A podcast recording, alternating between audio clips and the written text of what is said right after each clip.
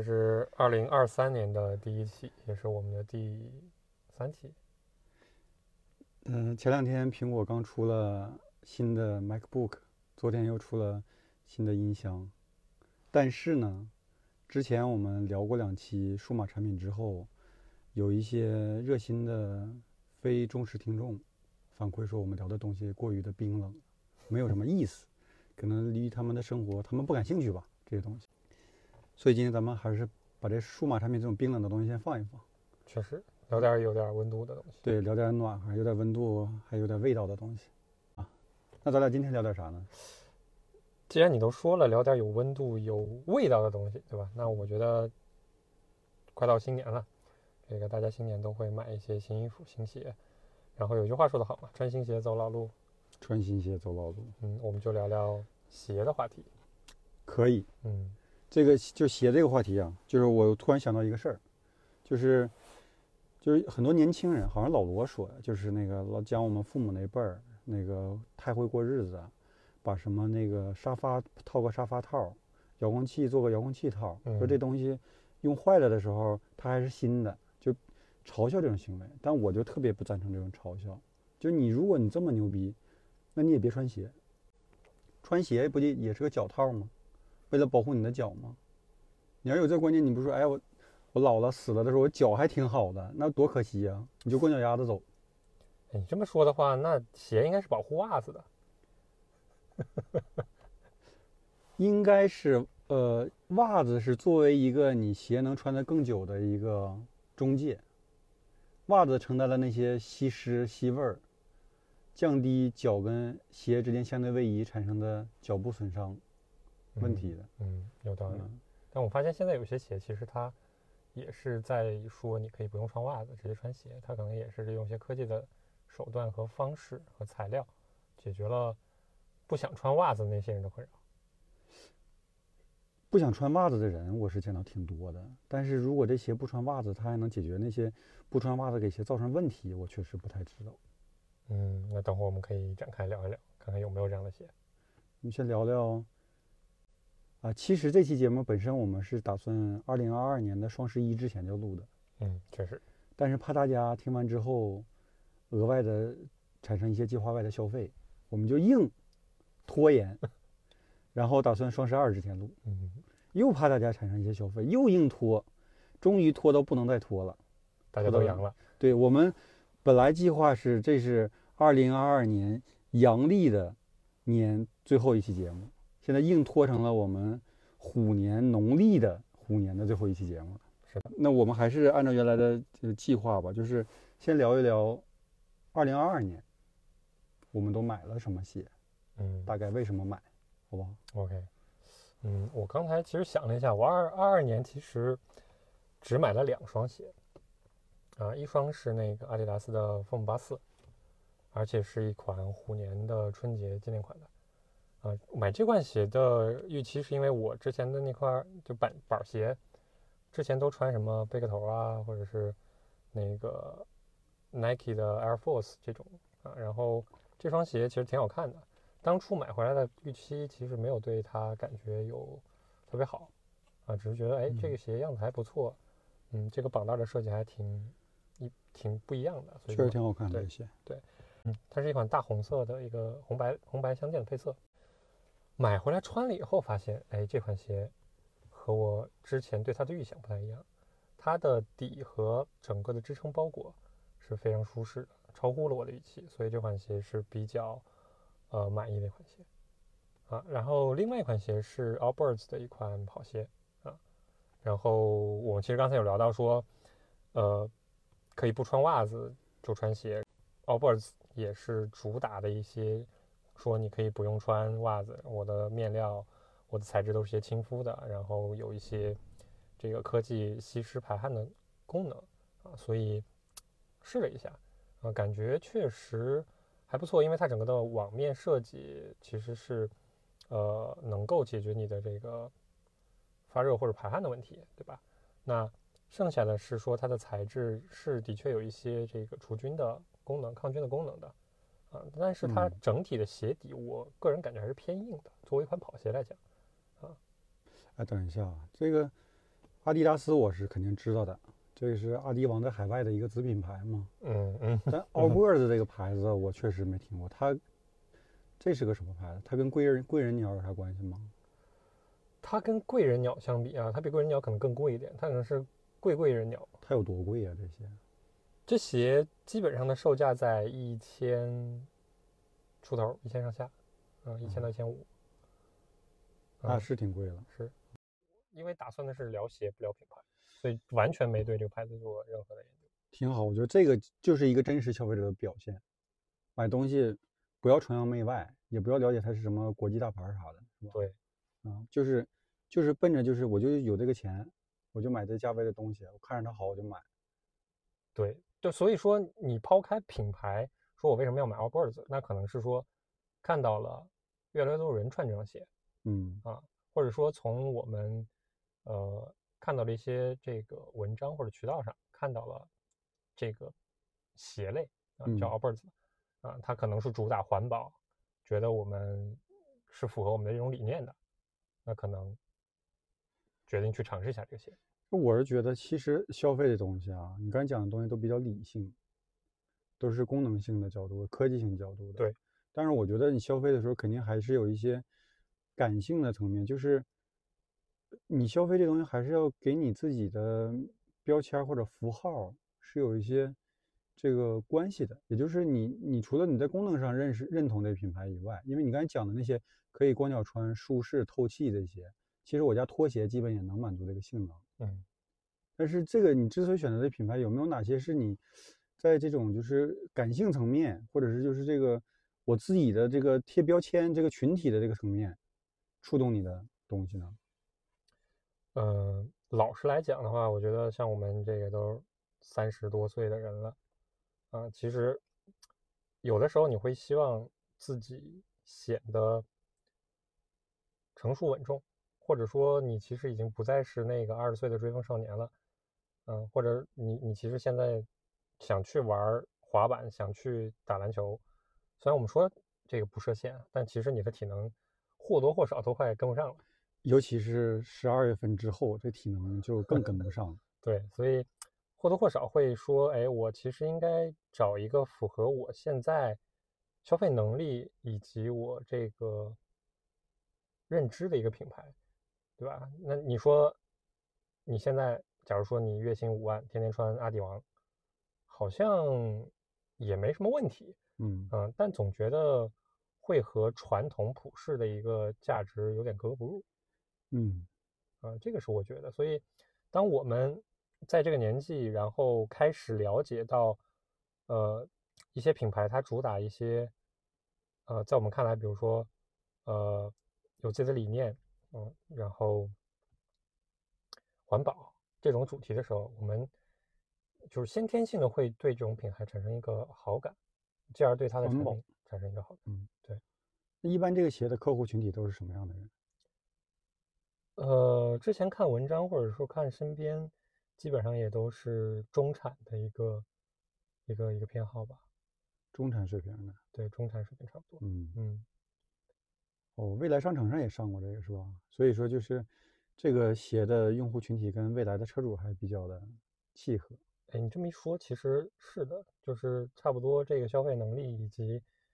对这个环保有一定的想法，因为未来做电车嘛。嗯嗯，都跟环保有点关系。跟环保有关系。嗯嗯，那说说你呗。对，刚才你说的时候，我就一直在想，我今年买啥鞋了？本来我是一双没想起来。因为我这一年，我有半年的时间，基本就是在屋里待着，就是陪伴我最久的是拖鞋。然后我忽然想起来，我在今年的应该是七月份，也就是刚开放小区的大门刚打开的那段阶段，就是可能因为之前被压抑久了，有一种强烈的消费冲动，强烈的追求自由，追求就是我要健康啊，就是要拥抱大自然。嗯。所以我就买了一双跑鞋，跑就是专门跑步穿。因为我其实之前是有两双跑鞋的，但两双跑鞋因为这个跑鞋这东西，就你跑久了之后啊，它那个大底的那个材料它会衰减，它实际上就是因为体重过大，把那个挺厚的东西给它压成超薄了。胖就是胖，对，也是地球重力也有一定的责任。所以有些那那既然那些东西都薄了嘛，其实也不是不能跑，但这东西就找理由嘛。那个就把跑步鞋退役成了跳绳鞋，因为那嗯，那对这个鞋的压力会更大呀。就是现在就打算把它压成一个就是纯的超薄片的那种，那你再压完就成看那个压的布鞋了吧？差不多了，就压完我就给它压成纯平的那种。嗯然后买跑鞋的时候我就琢磨嘛，就是说耐克、阿迪，然后之前我穿比较多的是那个索康尼，索康尼鞋。这这个我今年没买索康尼，但是索康尼我是真的很推荐跑步，还是索康尼是我觉得最好的、最舒服的鞋。哎，这个这个牌子我确实没听过，我不知道这个呃听众们有没有了解过这个牌子？这个牌子一般只有那种就是比较有经验的跑者，专业的跑鞋呗。对他会选这个。但他其实他现在产品线非常丰富的，他以前基本上只有四个线，类似于比如大体重的缓震，然后呃轻体重的那个就是稳定性的跑鞋，然后训练马拉松训练用的超轻系列的，然后就是比如马拉松专用鞋，它大概就是，但现在它非常丰富，它现在大概有十几个系列，然后设计其实也很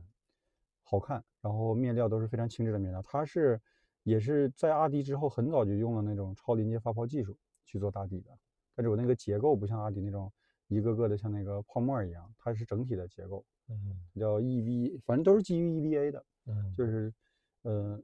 索康尼就是如果真的的话，因为我发现啊，就是跑步的时候看到很多可能是刚开始跑步的人，他就是一时兴起跑步，穿的那个鞋真的就是你偶尔跑一两次，对身体是没什么伤害的。板鞋的，特别厚的女孩，特别厚的那种，那种叫叫什么玩意儿鞋，老爹鞋的，嗯就是穿着老爹跑步的那种。然后还有穿篮球鞋的，那就还凑合的了。嗯反正我觉得，如果真的是想开始慢慢跑步的话，选一双就是你就是专为这个跑步场景去服务的一双跑鞋，还是很重要，而且不贵，基本上一个中低端版的也就是五六百块钱，就其实就够了。但是我这次买这个，我就想了半天啊，因为基本上那些所谓的比较就是专门跑步的品牌我都买过了，然嗯后想了半天，我就决定就是我得支持国货了，所以我最后选了一个李宁的跑鞋，然后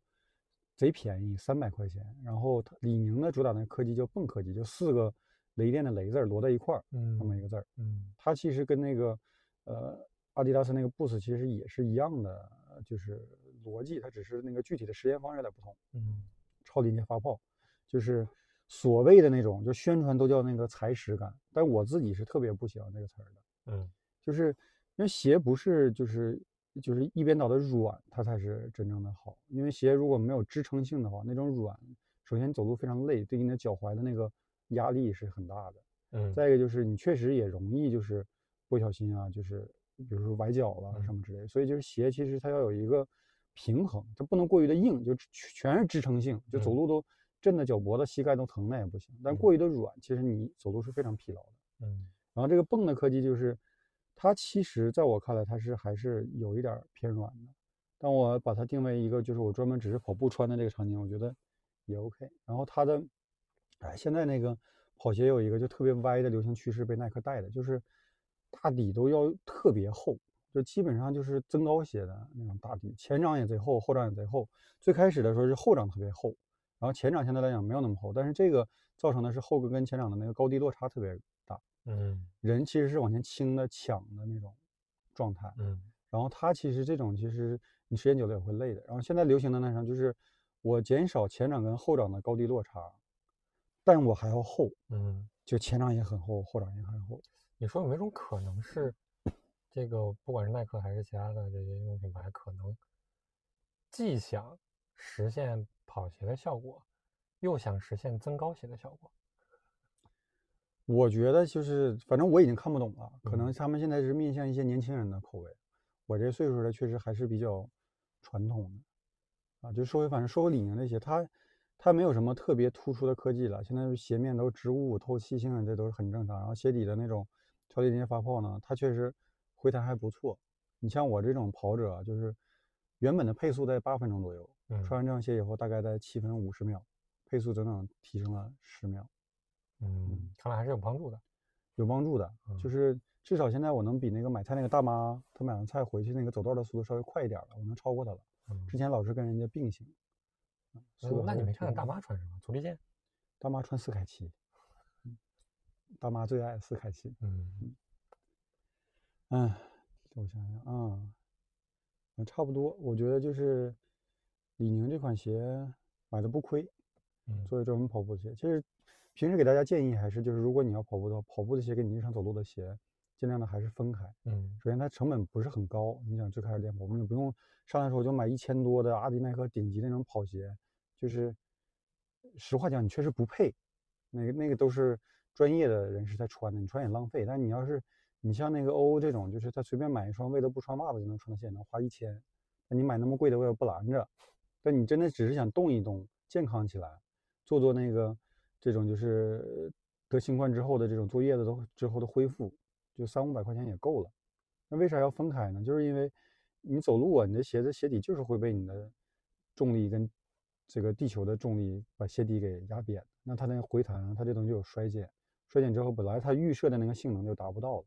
那你你这样的话，其实你是加速这双鞋它自己的寿命的结束，嗯而且有些场景其实也不太合适嘛，嗯，是的所以单独准备一双跑鞋，这样的它的寿命也更长，你平时穿的那双鞋也不受影响，是比较好的。咱们反正呃，去年我就买了这一双鞋，因为我现在我的鞋比较多了，我在严格的控制我自己的鞋的总量，就是我只有退役一双鞋，我才可以不超过引进一双新鞋。那你一共有多少双鞋？反正只能数一数。那我想想啊，其实有点多了，但我从最不常用的皮鞋，结婚的时候穿一次，嗯然后再没穿过了。嗯然后一双呃天目蓝的靴子，那也就是嗯之前去那个呃呃西藏那边玩的时候穿那个鞋，然后现在骑摩托也穿那个鞋，嗯。嗯，然后平时出场频率比较高的，基本还是耐克为主，但都买的很早了，乔丹的呃一三四十一这几代嗯鞋，然后呃科比的二 K 四，那个嗯。是至今为止在我心目中仍然是第一的鞋，但是不太舍得穿，可能一个月穿一次，嗯啊，以免它放坏了。这东西跟车一样，放太久不开它也坏了。是，啊，剩下剩下基本上就是都不是啥就值得提的鞋了。今年买一双，但是扔了两双。嗯，那其实其实体是库存减少的。对，就现在就那什么断舍离嘛，嗯就是那个先断先舍。嗯，经济形势不好，还是心里面还是有点危机感。嗯，那算了一下，你其实在鞋上也没少花钱。平均下来就就是不是以以前有种说法嘛，就我年轻就是以前有叫 sneaker head 鞋头，对，特别喜欢玩鞋那种是的，我在那个圈子里，我就是 sneaker foot，就是我也喜欢鞋，我看一百双可能买一双，嗯，就是属于永远随着大溜的尾部跟风的那种，对，那那你不是 head，你是那个 tail 对吧？嗯，那也差不多，嗯它有，嗯，对，这这个词儿确实之前也有一些了解，然后也觉得自己是到底是不是这个圈子的人，啊、然后会发会发现自己对有些鞋确实感兴趣，但还没有到这个热衷到出一款买一款这种程度，那不能够，对，嗯，所以最后发现自己还是冲着自己的需求去买这个鞋。那你平时主要都穿什么鞋？呃，我平时穿板儿鞋，就春秋冬天穿板儿鞋比较多，夏天可能穿这个呃这个网面织物的会会多一点，因为舒舒适，透气性好一嗯点。对，嗯，整体感觉也还行。其实我一年整体上两双鞋、三双鞋差不多了，但我近期就突然会发现说，我平时只要一下雨，我就穿板鞋，因为有个好处，板鞋大，大概率它的呃整个的覆盖面都是皮革或者是一些橡胶啊，所以大大概率不会透水。对，这咱俩差不多的，嗯嗯，但是会有一个问题，就是你如果是真皮的这种这种鞋，其实下雨你也不好打理，其实也容易有些问题，对吧？嗯也会进水。就近期在研究说要不要买一双这种登山或者是徒步鞋，因为这个鞋会有一些防水的这种透气的效果。对，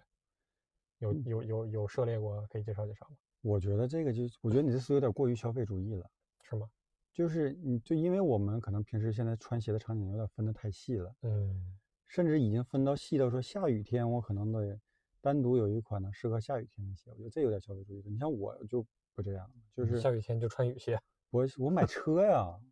就你要为了防止说那个下雨这个鞋在那个雨下雨淋雨的时候它湿了不好，买车就淋不着雨了，这个问题就从根源解决了。不是，我也有车，为什么我解决不了呢？所以你这我觉得就是消费主义倾向。嗯，我是不是还得买个房子？这个房子是得是这个，呃呃，地下车库通通向地下车库的这种，就是你根本不会接触到外边。对，我觉得这一种就解决根源问题。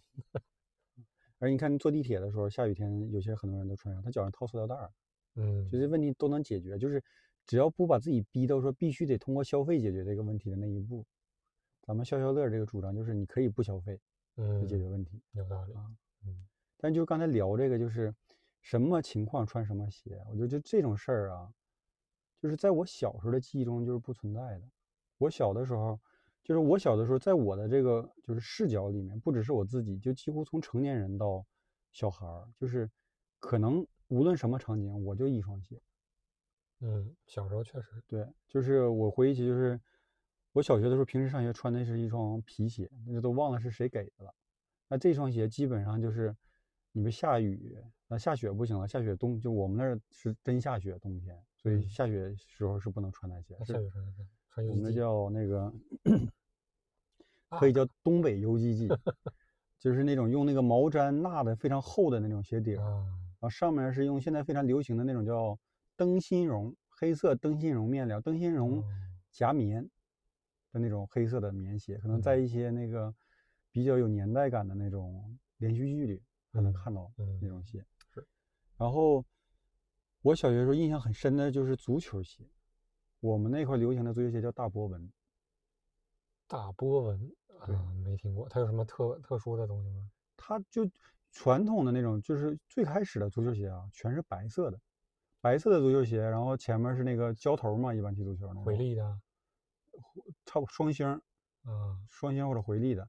当时我就觉得，就是这个做成白色的，就说明这个设计师根本不踢球。你就我们那个年代，就是你别说草坪了，就那个、嗯那个操场它都是土，是你下雨还都是泥巴。对，就是你做一个纯白色的足球鞋，那东西就一场球鞋下一场球下来，那鞋就是基本就是大地色，现在流行的大地色。所以我觉得那个鞋就是折磨就是小孩的父母的，就你就是基本你要是爱干净的人，你踢两场就得刷。你要是踢完一场球，鞋只是大地色，我觉得那你这场都没碰上球，友谊赛文艺的，就没碰上球呗。嗯，你要真碰上球，你指定的那鞋得黑对。啊。然后那大博文呢，它是我们那个地方当时第一款黑色的足球鞋，并且这设计师一看就懂点，有点东西的。它是黑色的，然后它的那个线条是用红色的点缀，黑红配，就非常经典。嗯，然后鞋头的那个胶头，就是你接触球面那个地方，它做了一些纹理，增加摩擦力。是就是你看哇，这这鞋就是专业啊，就是专业足球鞋那种感觉。嗯然后那个时候就掀起一个什么风潮呢？就是我觉得咱们小时候比现在简单一些，就是那个时候就是所有的流行文化基本都是运动流行。嗯最开始是只有那个天天就是喜欢踢球那些人穿那个鞋，嗯慢慢就变成就感觉就人手得有一双，就这东西就是时尚，就是一种品味，就是生活方式。那现在你现在那潮流都是什么街头潮流那种，咱们嗯那时候就是运动潮流。我小学的时候我就对这个大波纹足球鞋印象特别深。嗯，刚你提到这个足球鞋啊，就是我印象里也是小学九八年世界杯嘛，啊，然后流行踢球啊，这个穿买买球买球衣，但嗯。我那时候感觉 更多的是双星，嗯。嗯，它我我接触的时候，其实已经基本上没有看到说白色的足球鞋了，啊，基本上就是你说这个黑色的，不过双星，然后它是跟呃 Nike 那个勾儿有点像，它往后撇一下，然后上面写画画了个双星的那个标志，嗯。然后呢，呃，底下是牛筋底的，是带牛筋钉的那种啊，球球鞋。哦，牛筋底，嗯对，然后呢，就是大家还是穿这个鞋踢球比较多，但是我们那儿好像没有兴起说穿这种足球鞋的风潮，因为这个鞋有一个问题，就你穿你你在这个球场上抓地力很好，但是它是牛筋底，而且它跟地面的接触其实是没有那么面积比较小，面积比较小，嗯所以它就就会导致你去拖个地什么的容易打滑，啊，这嗯。是一个问题，所以基本上也就踢球的时候会穿。另外一个问题就是咱们那时候球场哪有草坪啊？我不知道你有没有，反正我那是没有的，没有，就是大土球场啊，必须的。基本上一双鞋踢两个月球，啊、那个牛筋底的那个那个鞋钉就已经磨的，对对，磨没了，快快磨没了，啊，所以那时候我记得小时候还会有补鞋，补鞋这个对，那时候你鞋坏了都得都修。对，补鞋匠。嗯，对现在好像很难去找到一个专业修鞋的这样一个工匠师傅了。我在我在抖音上看过，那是真厉害。那他修一双鞋给你买一双鞋价格也差不太多。这么贵吗？篮球鞋气垫踩爆了，他能把底儿给你嘎了，然后再给你换一新底儿。那底儿我都不知道，他就有可能是啥呢？他去专柜买一双新鞋，他把那底儿嘎下来，给你那旧鞋给你换上，所以收你一双新鞋的钱吗？你这工匠是有，但就咱不像以前了，就是你说你下楼小区门口嗯就有一修鞋的，嗯，你鞋坏了他给你修，现在没有那个了，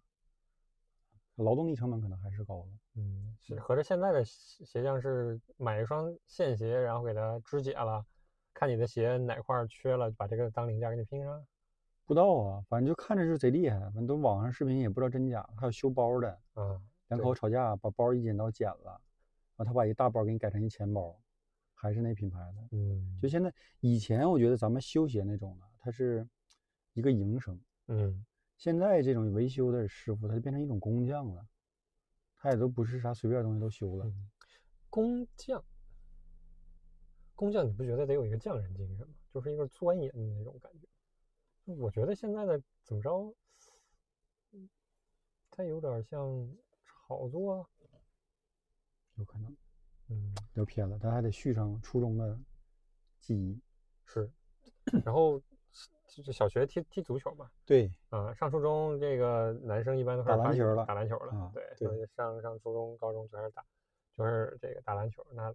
那时候打篮球也有穿这个 双星打篮球的，啊，必须皮鞋，我那都有。对，然后发现这个，哎，总觉得弹跳比别人差一点，差哪点儿呢？可能真差鞋上了吧，嗯，嗯，然后就去看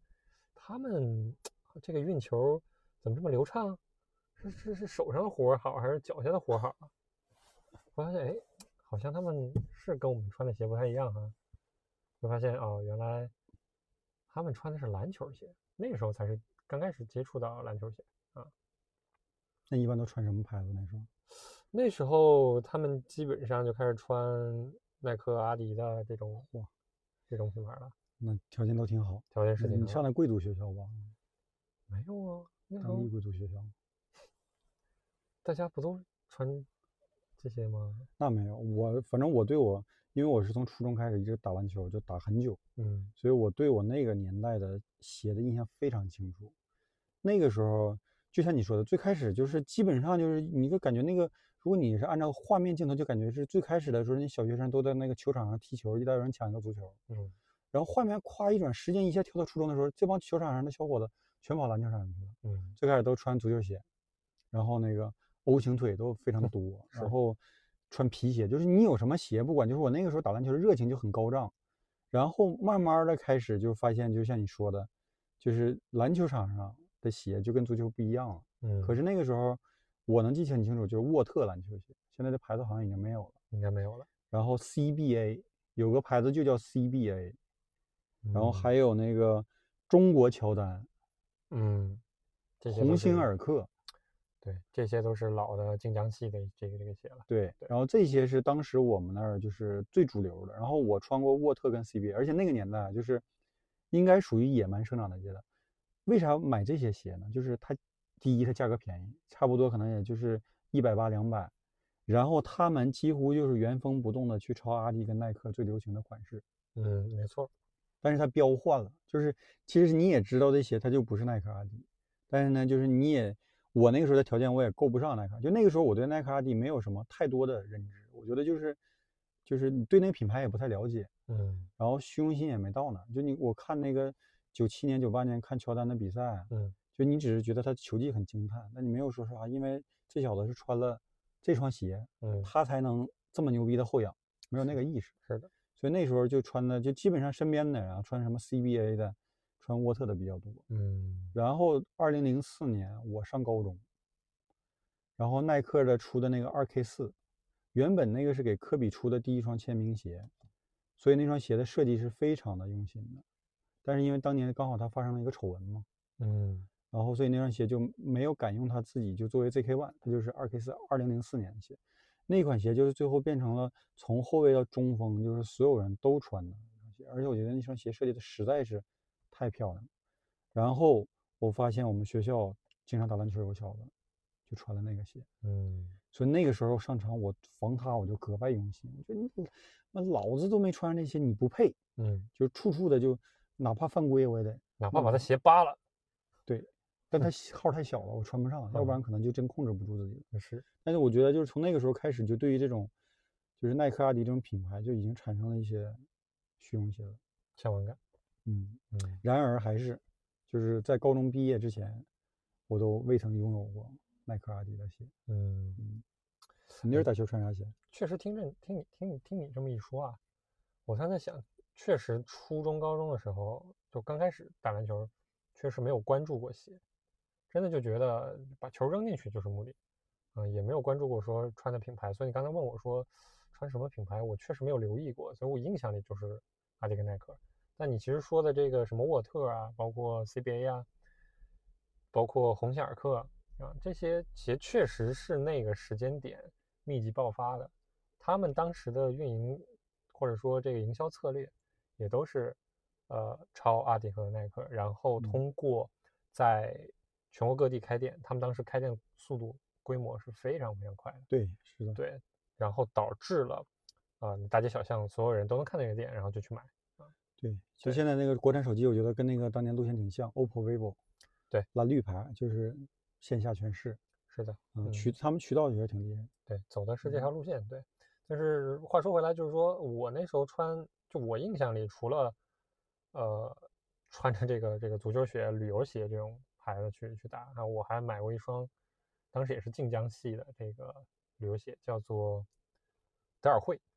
嗯，周杰伦代言的，对，当时请的周杰嗯。伦，当时觉得哎这这牌子可以，嗯。呃，然后呢，呃，当时我记得德尔惠的口号叫 On the Way，啊，对，德尔惠 “On the way”，对对对对嗯，然后每每次都在那个湖南卫视打各种广告，觉得这些哎应该应该挺不错，然后就买了一双，哎穿起来，整个鞋的质量还确实是不错的，对。嗯然后当时有一个特别有有意思的一个小故事，就是当每每年过新年的时候买新鞋嘛，啊就买一双德尔惠，大年初三串亲戚家的时候嗯，啊，然后也不知道怎么没没看着地面上有一个钢筋，就一脚踢过去了，啊，当时那个鞋前头鞋面就被我以为戳了个洞，但其实没有，嗯它也就是比较大的一块儿刮花了。嗯，啊，然后当时会觉得说，哎，挺可惜的，就穿了三天，就对不起周杰伦那种感觉吗？倒也没有，就对不起鞋吧，嗯，还是比较爱惜这个这个东西的，对，嗯嗯，后来发现这这鞋确实挺挺结实的，我觉得如果一般情况下，如果你现在穿一个这个椰子什么的，你怼上去，估计脚趾头都没了，嗯所以后来你就专门找钢筋踢，那我得穿什么鞋才能天天踢钢筋啊？德尔惠 on the way 吗。嗯，当然会好像也不太行了，现在，嗯，小时候主要是还是比较单纯，或者那个时代人都比较单纯，就很容易被这种营销骗的。是吧？就周杰伦代言了，就觉得这牌子挺屌的。，对对对，你就现在周杰伦代言爱玛电动车，他平时他其实也不开爱玛电动车，他代言德尔惠时候，我估计他也不穿德尔惠。主要他那个球风啊，德尔惠我觉得有点配不上。嗯，对，对，然后后来后来我印象中，我穿时间最长的一双那个篮球鞋应该是那个阿迪达斯的 T Mac 哎呀，几代啊！二代，二代就最经典那个，从鞋前头拉了五条纹到后面的那个，是的，蓝色的一双，那个也是二零零四年的，跟那个二 K 四是同年。是的，那时候我心里面就真正的纠结过，就是哪一双才可能成为我的最爱。嗯，最后我选二 K 四，对，你选 T Mac。对。嗯那双鞋穿着确实包裹性挺舒服的，那鞋当年应该是七八百，好像是，挺贵的。嗯，是挺嗯贵的。后来就是踢钢筋了吗？没找着啊，昨穿德尔惠都踢平了。主要篮球场上没有钢筋，所以嗯 不容易踢到。对，然后后来觉得这双鞋，穿这双鞋就有如神助，嗯，每嗯次感觉投球就特特像麦迪，就是这种感觉。这些是这个东西带给人的信心。嗯也不能说就是这种消费都是消费主义盲目的，有些时候就是这个它是给你带来那个精神上的作用啊，还是对很多事儿有帮助的。对，嗯它是一种精神上的寄托。有的时候你嗯买一件东西，确实是给你创造一些不一样的这种精神上的对，你觉得麦迪附体了，那就三十五秒十三分的那种状态，啊，那必须的，谁也挡不住你。那必须的。嗯，是的，就后仰跳投，谁都谁都封不着那种。是啊，然后上上上了大学，其实反而打球变少了。嗯，是的嗯，，就就玩各种乱七八糟东西了。对，所以大学期间好像也没有特别买专门买篮球鞋，嗯嗯，但是那时候去买一些这个阿迪、耐克的鞋，那个时候啊，大我不知道你们大学城附近啊，我们大学城附近是有那种外贸店的，但是那哦时候刚开始不知道，知道吗？就是觉得哎这鞋还行，样子还行，摸起来手感也不错，但你不知道它是个假鞋或者是仿鞋，啊，啊，然后那个时候差不多是莆田鞋如日中天的时候。这个是最早的莆田鞋的那个年代了。对，你会发现最早那时候莆田鞋都流向了这些地方，所以那时候发现，哎，穿了一双莆田鞋，他可能连那个耐克或者阿迪都没这个号，都没这个货号，或者没有那配色。对，它都嗯有。啊，但整体来讲，这个质量还还确实可以。嗯，嗯这种店我是高中的时候我们那儿有，然后上大学之后，我们学校附近坐公交车大概可能六七站吧，那就是商场里面刚好有一个那种耐克、阿迪、什么锐步，反正就综合的那种打折店。嗯我第一双阿迪就是在那儿买的，我去就一也是一双板鞋，就不是什么经典型号，打完折两百多，我说什么？我说阿迪达斯原来就这么便宜，那必须得买。嗯就是买了好几双鞋，那时候就是就开始穿，但确实是那个上大学之后篮球打的确实少了，嗯，对，主要时间都处对象了，所以买篮球鞋就少，就是板鞋多，走路多，都给对象买鞋了吧？那倒没有。嗯，大学对，是。然后大学其实到后面就工作了，对吧？嗯工作期间，可能刚开始都觉得，哎，我可能工作了会会会穿正装，会穿西装，会得高低得整双皮鞋。嗯嗯后后来发现，这个毕业以后去的公司也都不太需要穿皮鞋。嗯呃、唯一我现在有一双皮鞋，应该就是结婚穿的一次。嗯，我也嗯是，大一样。其实我觉得咱们从小到到现在啊，这个过程其实就是就是就拿鞋这个消费品品类举例子的话，它确实也是一个就是越来场景越细分的这个倾向。其实你嗯。比如说，如果像现在的小孩儿，上初中的小孩，是的，他已经他的观念已经现在就是什么，就是我穿我喜欢穿乔丹一代 AJ One，嗯。我都是说我要呃黑红配色，嗯。红蓝配色，我我这一款鞋我就得买三四双。嗯。因为就是这个，我就要这个型号，然后这我的眼睛已经盯在配色上了，这是是当下这个时代的消费的特征，就它已经被切的，因为我觉得就是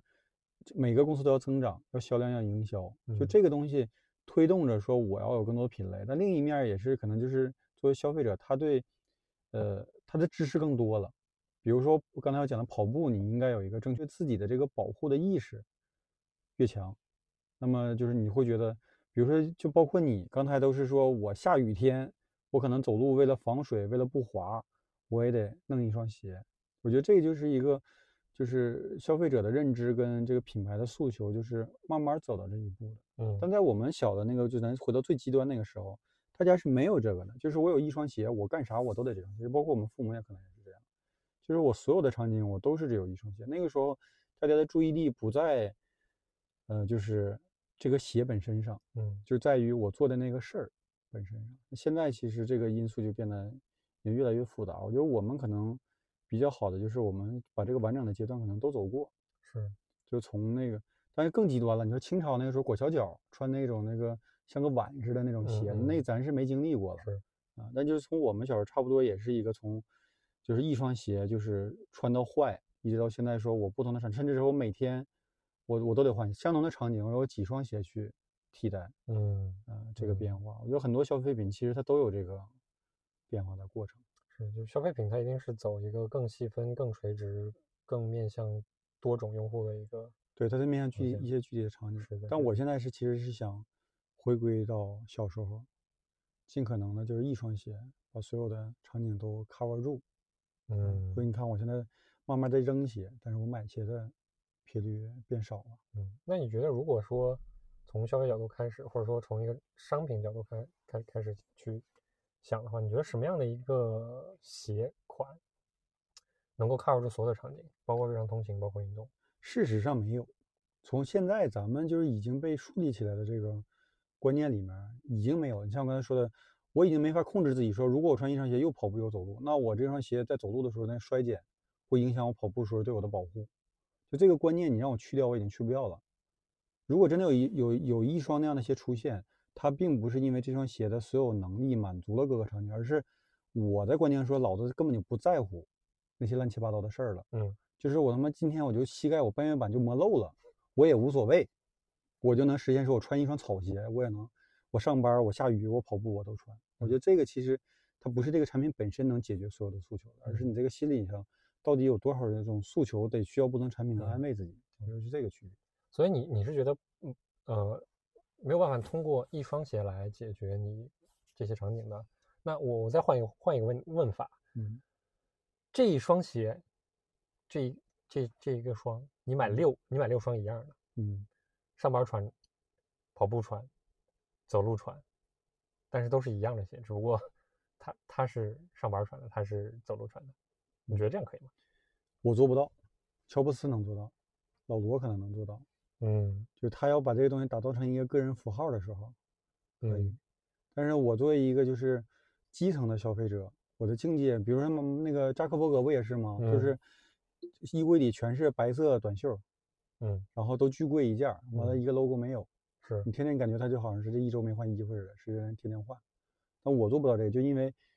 我觉得我总得买点不一样的，有这种新鲜感。就我觉得这个也是一个就消费心理，就是还是需要通过一些变化，无论是外在的还是你自己的，嗯。你要需要通过那些变化去更好的感受到自己，比如在存在嗯。啊，就是那那种就是你用不同鞋，其实在体就像它代表一个相对位置的感觉。但如果就算你有六双一模一样的鞋，没变，我觉得那种境界就是我还没达到那种境界，就它已经不需要通过外在的东西去就是支撑自己的那种存在感了。嗯。嗯，所以我觉得这种就是，如果我们看整个大的这个消费市场的话，就是一定是会变化。嗯哪怕你这双鞋已经做到顶级了，或者你这件衣服已经就是就屌到不行了，我还得再出一个第二代，我嗯把这个拉链儿嗯再怎么升级一下，顺滑度提升了百分之三十，其实一点意义都没有，嗯但我也得做这个变化。啊，我觉得这个这这是这个是肯定的。确实，因为整个的商业逻辑是增长嘛，对吧？对，你你必须要实现新的增长盈利的目标，你整个的公司才能继续往前，对吧？嗯，我觉得这个是顺理成章的事情。嗯嗯，那我们刚才也分享了我们从小到大都有一些对鞋的记忆，对吧？嗯，时间我看四十五分钟差不多，差不多。嗯，要么我们今天来个小彩蛋，嗯，如果能听到这个时间的这个听众可能能听到了啊，这个彩蛋是去年，也就二零二二年我们买过的最值得的消费品是什么？对我们这彩蛋，反正不是那种抽奖送东西的，所以就确实是你听没听到，对你也不算太亏。对啊，就是二零二二年本身呢，二零二二年消费大赏，我们可能是应该做一期节目的，没错，但是按照我们这种就是呃主动加被动的这个拖延的这个毛病，就是这期节目如果上了的话，可能就二零二三年年底。嗯，你到时候买的就是旧款了。对，所以我们就以这个彩蛋的形式就，咱就只挑最就是疑疑问这个问题，嗯，你脑子里立刻想起那个东西，没错，这就是你在感性层面觉得最值得的那个回答。我去年买到最值得的东西，我会推荐 Nreal 的那个 AR 眼镜。哦，对，就为什么呢？那个眼镜其实是解决了我的几个场景的场景下去娱乐、去观影的这个这个体验。嗯第一就是，呃，像咱俩都孩子，嗯家里电视其实可能有有一个或者投影，对吧？我们可以选择用 Pad 或者电脑去看另外的东西，嗯因为你没有必要去跟小朋友去抢动画片。嗯但是 Nreal 解决了一个问题，就是它的沉浸观影体验是非常非常好的。嗯就我可以坐我女儿旁边，她看着她的动画片，我看着我 Nreal 里的电影，我俩互不嗯干扰，这这嗯是第一点。然后第二点是说 Nreal 在车内场景的一个体验。嗯虽然我虽然就我车也不是这个 NT，就蔚来 NT 二的车，也没有说在这个可以插到车机上去看，但是我有一个 background 的方案，就是咱们车的音响还不错，嗯，那音频的输出可以走车，呃，视频的输出走眼镜，这个嗯时候你的沉浸观影体验也是非常非常不错的。嗯嗯，我希望这个如果大家有有这个设备的话，可以去试一试。但是今年据说苹果也快出这个 MR 眼镜了，呃，说不定今年可能会有更好的产品和更好的体验吧。嗯，那假如是你的这个最好的产品呢？我这个反正没你这个一听吧，就是比较理性。嗯我二零二二年最值得的就是我的摩托车，就它跟实用性一点关系没有。嗯但这东西是一个我从小就梦想、希望能拥有的东西。然后今年在呃外部环境、内部心理等综合作用下，我觉得，嗯就是不不不考虑那些理性的东西，它是不是实用，它是不是太危险，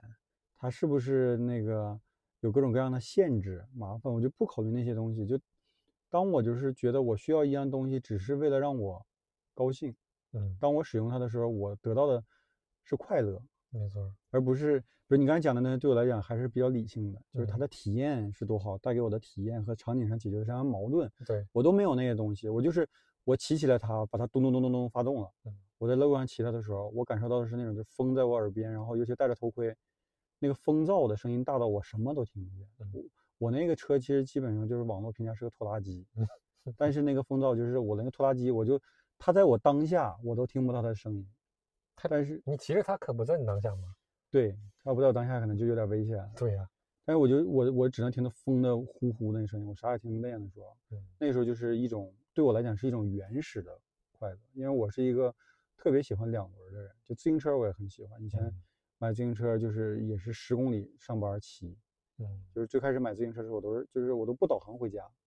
我就因为以前坐地铁嘛，嗯就上海的地面我以前都没见过，就不知道啥样，就是地下城的 underground，以前是那种生活。然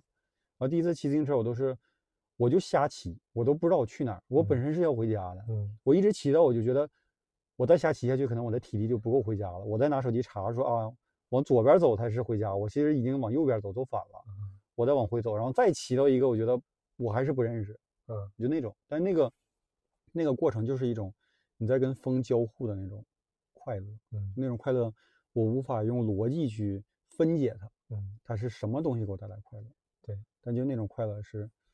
很难得的。就我嗯。一个就正常我应该八点钟起床的人，我能为了骑摩托去海边儿，我早上五点钟我就起来了，嗯。就是那种快乐。我觉得这个就是一个对我来讲特别特别值得的东西。是，我觉得摩托车对你来说可能是一个圆梦的过程。嗯。嗯，所以我们 其实，在消费的时候，会为着两两种方向这样看起来，一种是我理解的实用主义，就是我我我在为它的功能消费，我在为它的体验消费；嗯。另外一种，其实我在为它的情绪消费，是嗯它本身，不管它的性能好不好，不管它的功能好不好，但它能给我带来不一样的情绪，所以我愿意为此消费。对，所以今天这种，你知道我买的是一个很便宜的摩托车，嗯甚至可能都没有一些人的手机贵，但我没有那种说我应该换一个更好的，那个更好的车在什么性能方面或者是哪些方面给我比现在这个车更好，就这些对我来讲不重要。嗯我就是你说那两种消费以外，我还有一种，我觉得消费就是情绪上的消费的一种场景，很典型，就是我就是当我花完钱得到它之后，我就索然无味了。是，就比如说性就功能性的东西，有一些，比如说你说 AR 眼镜啊或者电视啊，我买完之后，我是为了解决我生活中一些具体的问题，我要用它的。没错。但有很多东西，比如说我家那个筋膜枪，我买之前我觉得它是给我解决问题的，嗯但是我买完之后，我大概可能也就用了两三次，它就永远在那吃灰了。嗯这种东西其实就是，我觉得它满足的也是一个就是情绪的消费，嗯就是营销给我带来的一种，就是这东西能给我解决什么问题，或者能给我带来多好的感受。但是其实我那个时候产生的买它，已经不是就是集中于说我要解决这个问题，嗯，而是觉得我我如果买了它，我会变得更好的那种愿望。是的，所以买完嗯它之后，我觉得好，这个任务已经完成了。对，所以产品营销做的最好的是说，我当我看到它，我觉得我拥有它，我就会变成产品广告里的那个它，对，是吧？对我家这种这种这类型吃亏的东西以前也非常多。对，所以我觉得可能大家买买东西的时候是两个，呃，我们讲这个体验的峰值点，第一个是下单的那一刻，第嗯二个是开箱的那一刻。嗯，嗯，等开箱之后，可能你再次使用它的概率就会非常非常低了。是的，就是从今往后，就是这类的消费，我要尽可能的控制。有没有什么好方法？我就最近买鞋这件事情啊，嗯我是有点心得了。嗯就是我前一阵也是，就是就今年就年底了嘛，就是我也特别想买一双下雨天又防水又防滑的鞋。然后我后来呢，我怎么找到一种方法？就是因为我比如我刚才讲的，我常穿的鞋可能大概就是轮换的，也就是两三双是主力嘛，嗯但可能有七八双鞋。然后我就把我所有的老鞋拿出来，挨个擦一遍，嗯然后把这些老鞋放到了我每天轮换的阵容里，我嗯嗯天能看到。然后我把这些老鞋高频的穿一遍，那个时候我产生了一种我不缺鞋的感觉。嗯，然后这双鞋我就就现在就不想买了。所以你是通过对已有商品的梳理来降低你的消费欲望。对，就我就我产生了一种我觉得我需要个什么东西嘛，我用找到一种方法去把我需要一个什么东西的这种潜意识变成说，其实我也不需要它，嗯，就没有也行，是，用这种方式去，要不然的话，要以前你就硬憋着，就天天看，然后就不买，然后想要，我就我需要，就是我需要这个观念就没变化，你只是说，哎，你钱包太薄了，就这个月的零花钱不够了，你没买。对。但我现在就等于是我把这个我需要给它消解，对变成了其实没有也行，嗯，就既然有也行，没有也行，那它就可以没有。之前嗯想买个飞行夹克，因为你买一件嘛，嗯行，那我驾我摩托车都有了，飞行夹克也是标配。但其实我有一件飞行夹克，嗯那飞行夹克拉锁坏了，嗯，但是你有，然后我又看了好几天。嗯但你像你说的，就是现在其实修鞋的已经很很难找了。对。但是我就费了半天劲找到一个修衣服的裁缝店，嗯我换了个拉锁，嗯这衣服它就能穿了，是，我就不想买新的了嗯，确实，啊，就这种方式。我现在就很喜欢能修东西，车上以前用的数据线坏了，你正常一根数据线三五十，买根新的也行，嗯但我还是联系那客服，那过保修期了，但是付个二十五块钱，他就说给修，那就嗯修。我现在就是能修，咱就不换，就这个嗯观念。这也是一种比较，我们说比较节俭、比较良好，对地球比较友好的这种消费消费理念，嗯，跟 Patagonia 很像，对吧？对，跟它很像。对，很很像，嗯就是你有什么衣服破破损，我能给你终身维修，嗯，对，但非修修你修不了了，我能给你换，嗯，但那个在那个价位面前啊，就是我还是就是不太考虑地球感受的了。就嗯帕塔哥尼亚那一件衣服的钱，可能我能买三件衣服的情况下，嗯我还是就就就不修了，就帕塔哥尼亚还是不买了。嗯，这时候还是要委屈一下地球的。嗯，行，嗯，那我今天是不是差不多就先聊到这儿了？今天就聊到这儿吧。今天我们主要就是聊了聊鞋，最近买的鞋和以前穿的鞋，以及我们自己观察到的从小到大这个整个大家对于鞋这个东西的认识变化，我觉得挺好。嗯嗯，对，也聊了一下去年的一些我们认为最值得买的一些东西啊，跟大家分享了一下。我那个可不构成推荐，我可不推荐，就是所有人都买摩托车，那玩意儿真是一点用都没有。那那玩意儿也不是所有人都能都能买的。对，还得考驾照啊啥的。是的，嗯，好嗯，但是如果你有类似的你喜欢的东西，就这种喜欢不是一种就是激情消费，你买完之后你就不喜欢了，嗯而是你觉得某个东西你是长期好多年好多年都喜欢，你这个东西你想到它就能给你带来快乐。嗯我建议还是